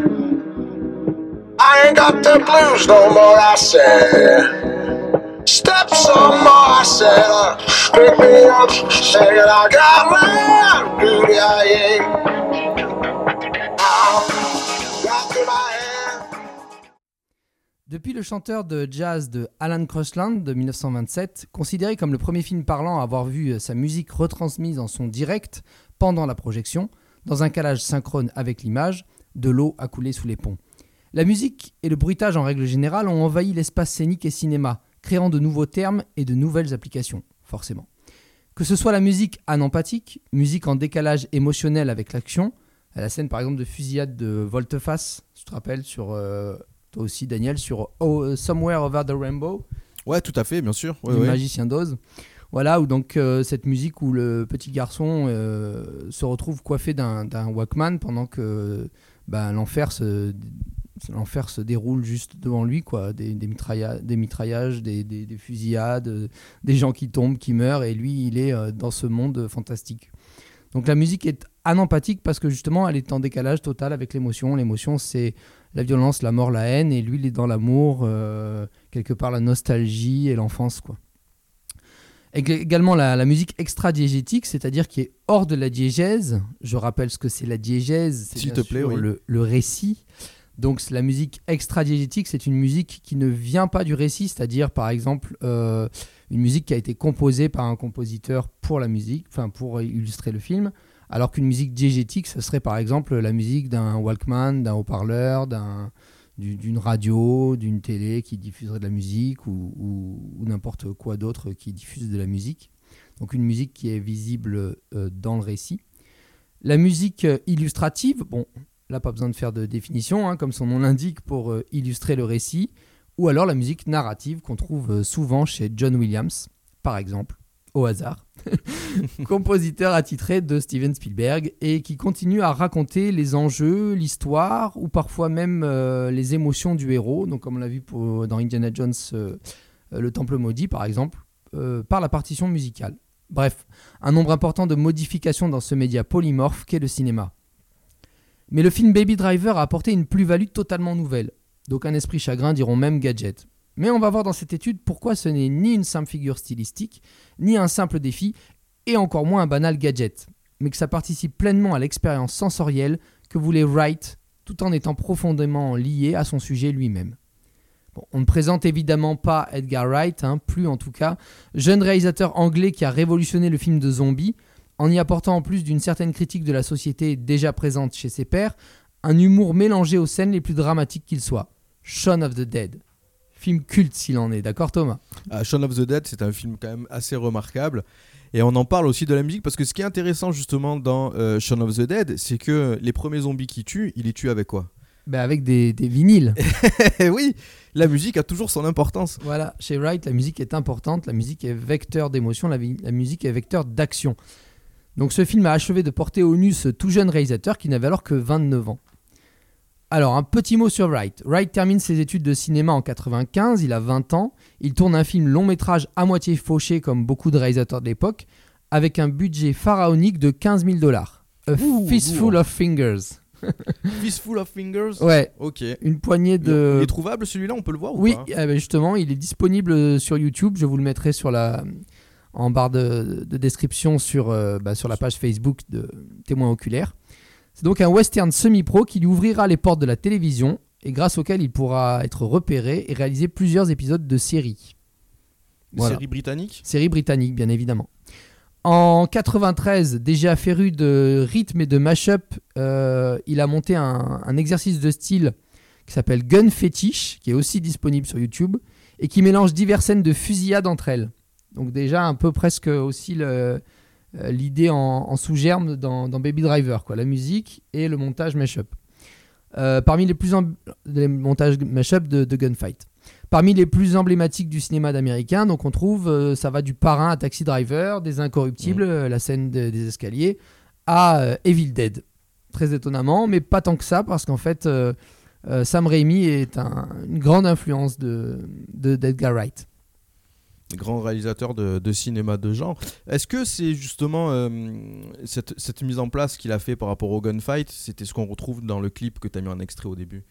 Ah oui, euh, Bl- euh, Blue, Blue Song de Mint Royal. Euh, non, parce qu'en fait, dans le, dans le clip, on voit pas du tout de, gunfight. On voit tout sur le. Sur, la caméra reste centrée sur le, le chauffeur qui est dans la voiture, en fait. D'ailleurs, donc je vais en parler justement. En 2003, dans, cette, dans, ce- donc dans ce clip, qui est entièrement calé sur les bruitages et la musique et l'action à l'image, l'histoire raconte déjà celle d'un chauffeur de casse passionné par la musique et qui calque ses missions sur la durée d'un soundtrack. Donc le soundtrack, c'est le morceau. Ainsi, tout- au tout début, il demande aux gangsters dont il est le chauffeur combien de temps il leur faut pour accomplir leur braquage dans la banque. Lorsque le morceau se termine, le casse se termine peu après. Le casse étant, comme je l'ai dit, donc entièrement hors champ, la caméra restant centrée sur le chauffeur qui attend lui dans la voiture. Et le chauffeur leur adresse comme reproche, il aurait peut-être fallu prendre une chanson de 3 minutes. Parce qu'en fait, en gros, il leur reproche que le, la musique s'est terminée pas calée sur le, le- le braquage. Quoi. Donc c'est un... Déjà, en substance, on a euh, Baby Driver dans ce clip de 3 minutes 30. Mais euh, Wright ne s'arrête pas là, tel un, un Michel Gondry.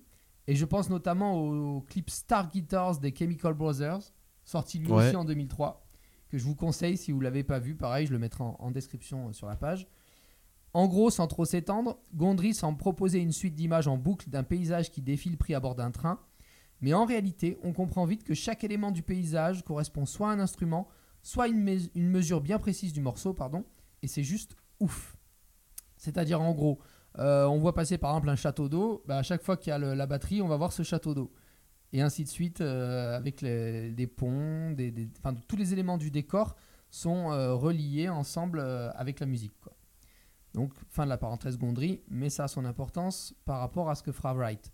Wright, je pense, inspiré par ces images, expérimentera le rythme des images et du montage musical la même année euh, 2003 dans le clip Psychosis Safrai du groupe The 80s Matchbox Beeline Disaster qui s'ouvre sur un flipbook.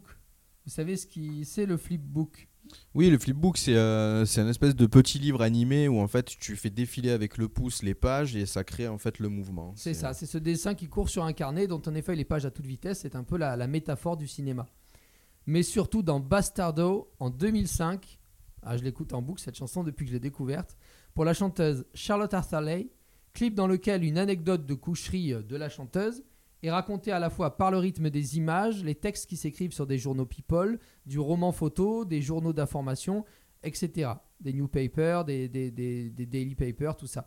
Et je vous conseille vraiment de le voir parce que c'est. euh, bah, je, sans dévoiler l'histoire, c'est juste, c'est juste à la fois hilarant et à la fois euh, un, un pur kiff d'action et de, de- de- de- d'inventivité.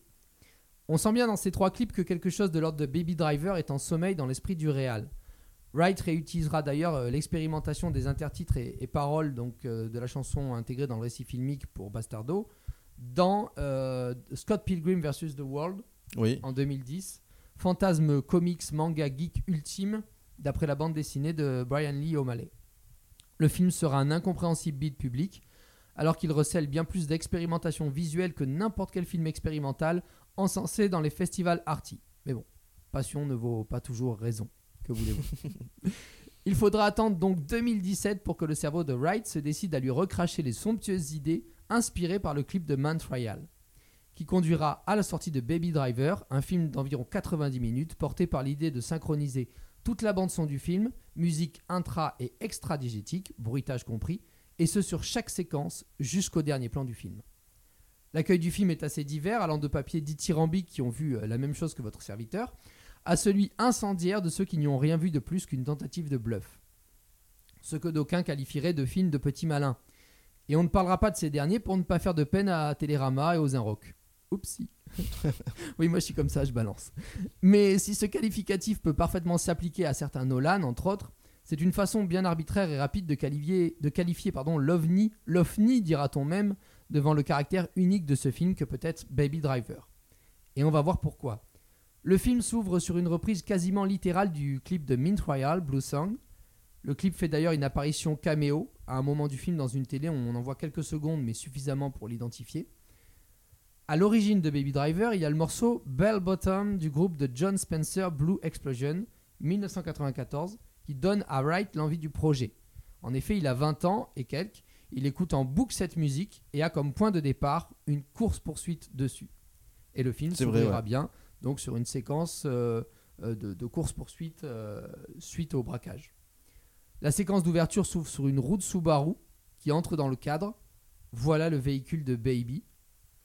Puis second plan sur une main qui tient un iPod. Voilà le second moteur du film, la musique. La main appuie sur le bouton de l'iPod et nous amène au troisième plan. Donc le, troisième moteur du, film, c'est le mouvement. Le visage de Baby qui regarde en direction de la caméra et donc qui est notre protagoniste.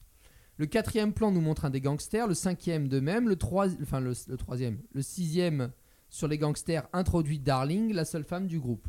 C'est d'ailleurs sur son, sur son impulsion pardon, à elle et le premier coup de batterie du morceau que débute le casse, à savoir l'ouverture de la portière. En cinq plans précis, enfin 6 si on compte euh, le plan sur, euh, sur Baby, Wright a posé le sujet. On va suivre les péripéties d'un conducteur de voiture, son attachement fusionnel à la musique et au bruitage qui entoure sa vie, mais cette vie de conducteur est contrebalancée, presque morcelée, par trois braqueurs et leur chef, qu'on dé- découvrira ensuite, qui empêchent Baby d'être uniquement libre pour lui-même. Tout le casque que nous ne verrons pas sera millimétré dans son déroulé sur la bande musicale intradiégétique puisqu'elle provient de l'intérieur du film, à savoir l'iPod de Baby qui diffuse, comme par hasard, la musique Bell Bottoms du groupe John Spencer Blues Explosion. Les éléments comme les sirènes, les klaxons, les voitures qui passent en faisant du vent, mais aussi les essuie-glaces ou autres bruits de portière, sont autant d'éléments qui caractérisent l'univers de Baby. Ce dernier prend d'ailleurs les choses en main lorsqu'une fois les gangsters revenus, Griff lui indique l'avant de son doigt, la voiture part en arrière, montrant bien déjà que Baby n'est pas le toutou docile, quoi qu'en pense Doc. On apprendra par la suite que depuis l'accident de voiture qui a coûté la vie à ses parents, Baby souffre d'acouphènes. Alors, euh, je rappellerai brièvement ce que c'est l'acouphène, et qu'il utilise la musique comme un palliatif au son strident qui lui vrille les oreilles en permanence. Petit instant Doctissimo ou Michel Simès, chacun sa référence. Doctissimo, Michel Simès, on, on- on est dans le même, dans le même cas de professionnalisme, On je est dans le même professionnalisme. Alors, l'acouphène se définit comme une sensation auditive anormale, bruit, sifflement, bourdonnement, qui n'est pas provoquée par un son de l'environnement. L'acouphène peut être ressentie dans une ou deux oreilles, et ce n'est pas une maladie, ce sont des symptômes qui sont liés à un dysfonctionnement du système auditif. Si on reste très ignorant des mécanismes qui les génèrent, on sait qu'une grande majorité des acouphènes est associée, à une perte de l'audition.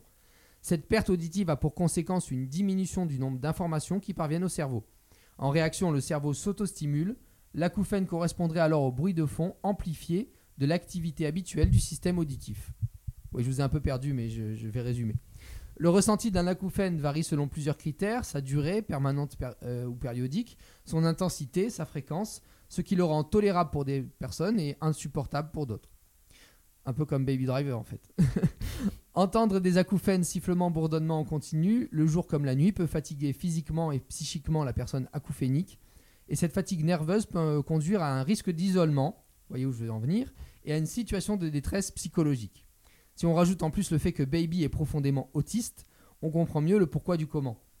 Et surtout ce besoin quasi obsessionnel d'avoir de la musique dans les oreilles pour contrôler l'incontrôlable.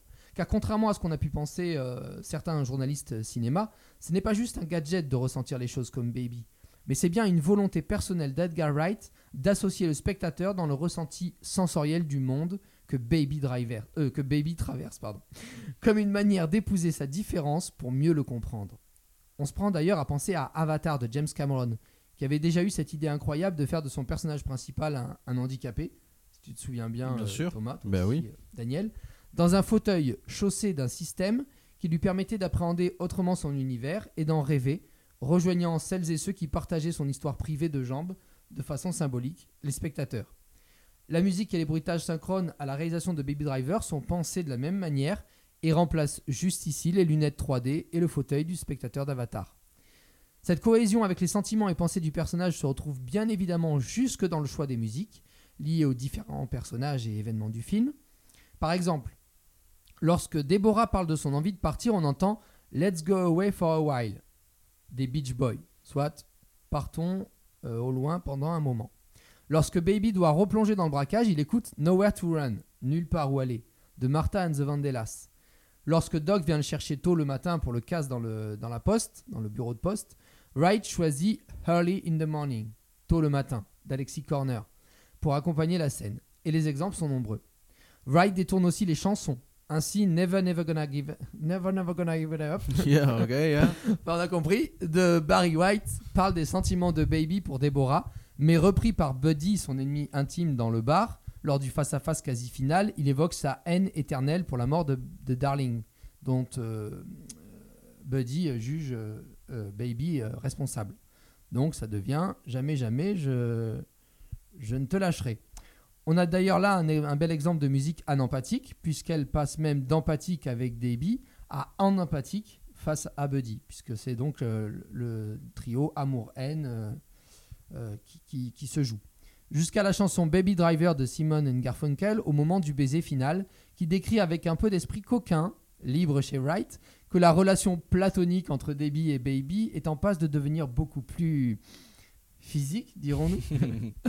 en conclusion, on peut dire que le film de Wright nous fait vivre par son procédé de musique adapté au personnage et des éléments sonores autour de lui, synchrone à l'image, à son parcours et à la réalisation et au montage, le processus de Baby, qui va peu à peu sortir de son autisme personnel, en partie causé par le drame dont il a été le témoin et l'acteur direct, à savoir la mort de ses parents, pour embrasser l'amour salvateur comme souvent chez Wright. Amour qui va le sortir de sa condition de victime et le faire évoluer jusqu'au stade du héros, comme dans une comédie musicale, un film d'action ou un film initiatique, Ce qu'au final, Baby Driver se révèle être. Oui, oui, oui, les trois à la fois, ça tombe bien.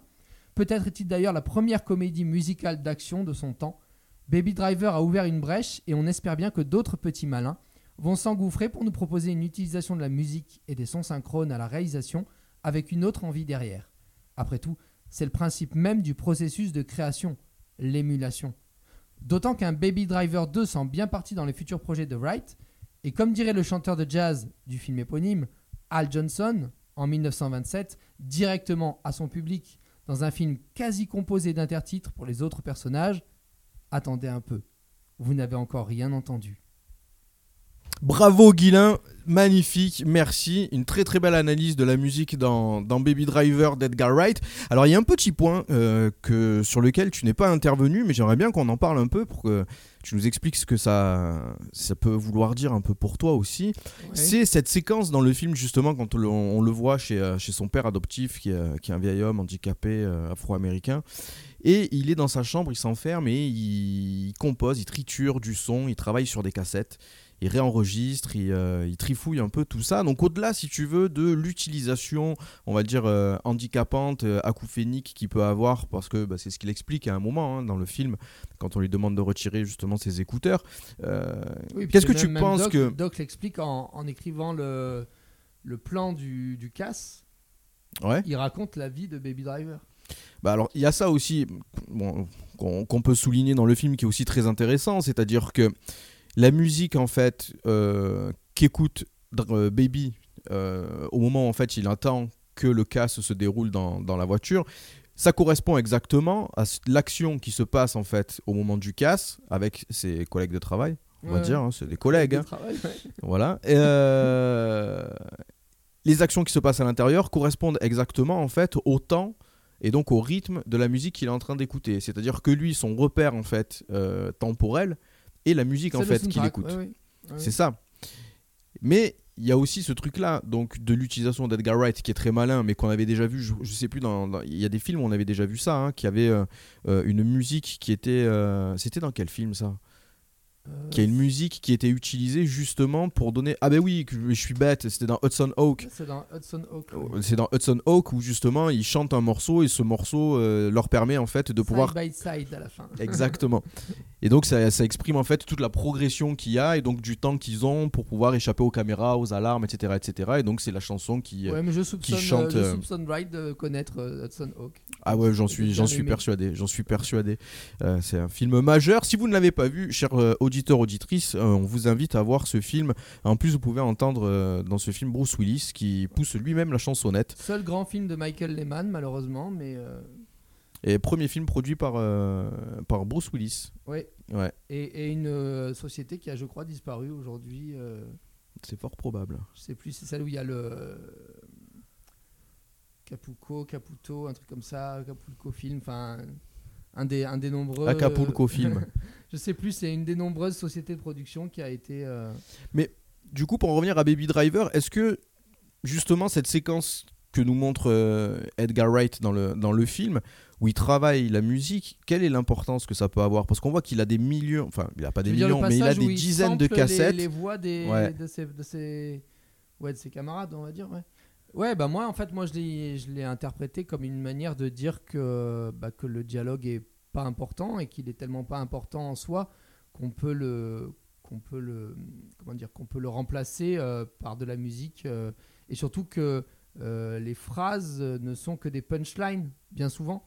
Donc du coup on peut justement les, les, les, les sampler rajouter des bruits de, voix des bruits de, des bruits de, tam tam des, de la musique électronique même à un moment puisqu'il utilise un, un élément très visuel qui bah, qui est qui est un magnétophone et puis après il utilise un enregistreur à piste il utilise euh, des, des trucs euh, de la musique même ouais, de la même, musique expérimentale. Et je suis pas le seul à penser hein, puisque dans l'excellent euh, site Capture Mag que, dont je recommande la lecture comment il s'appelle Aur- Aurélien Noyer a, a- a fait dans son article la même la même analyse que moi enfin que je je l'avais pas lu avant, hein, je l'ai lu après justement pour voir qui avait dit d'autres choses dessus. On Et- vérifiera. Et je suis tombé dessus. et, euh, et voilà, lui, ce qui, bah, je- en gros, oui, c'est- ce qu'il dit, quoi. C'est ce qu'il dit que le, le dialogue est, est pas important et, et seule euh, l'émotion et la musique sont à même de retranscrire euh, les, les émotions des personnages et le ressenti des personnages. Eh bien, on va se quitter justement sur euh, bah, cette euh, très intelligente conclusion de Aurélien Noyer et donc de euh, Guylain Quesnel aussi, hein, qui est Bah, moi, je l'ai vu en voyant le film euh, plusieurs fois et lui, il l'a vu en voyant le film plusieurs fois, mais effectivement, je, je l'ai lu après avoir écrit. Donc. On va se quitter sur. Mais il a écrit euh, avant moi, donc du coup, je lui redonne la paternité. Ah oui, bah toujours, toujours. Voilà, hein, on est là pour, on est là pour citer les collègues. hein. Euh, ce fut un plaisir une nouvelle fois de faire euh, cette dixième émission de témoins oculaires, comme on le disait au début de l'émission. Euh, C'était un premier palier à passer pour nous. On y est arrivé. On va bien évidemment faire la onzième, la douzième et ainsi de suite. On va faire péter le champagne. hein. Ouais, ce soir, ouais, ça- ce soir, c'est, ce soir, c'est la bamboche. On se retrouve le mois prochain, toujours un vendredi soir, pour euh, le numéro 11. On vous pr- prépare quelques surprises. Vous pouvez aussi nous retrouver sur la page Facebook de Témoins Oculaires, témoinsoculaires.fm. Et bien évidemment, ça s'écrit au pluriel. Abonnez-vous, partagez euh, la page. Et puis nous, on met aussi beaucoup d'actu. N'hésitez pas aussi à nous contacter si vous avez des idées, si vous avez peut-être des envies de participer à l'émission. Vous pouvez tout à fait le faire. Euh, N'hésitez pas à nous contacter via Facebook. Et puis. euh, On est très sociable. On ouais, on est, assez, enfants. on est assez sympa. On est assez sympa. Et, euh, et puis voilà. Merci euh, pour, pour votre écoute. Merci messieurs. Merci Mathieu. Merci Daniel. Merci Guilain. Euh, merci Radio Galère pour votre accueil. On va se quitter sur le titre Bad to the Bone de George Togowood and the Destroyer dans un grand film de SF. C'est le numéro 2. C'est un film de James Cameron. C'est un robot tout métallique. C'est au moment où il pique une super bécane. On adore ce morceau. Passez une très bonne soirée. À très bientôt. Prenez soin de vous. Bye. Bye.